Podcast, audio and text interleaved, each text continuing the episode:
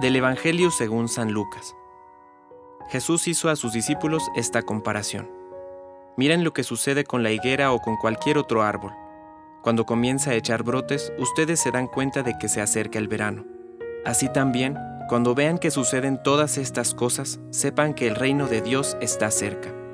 Les aseguro que no pasará esta generación hasta que se cumpla todo esto. El cielo y la tierra pasarán, pero mis palabras no pasarán. Palabra de Dios. Compártelo, viralicemos juntos el Evangelio. Permite que el Espíritu Santo encienda tu corazón.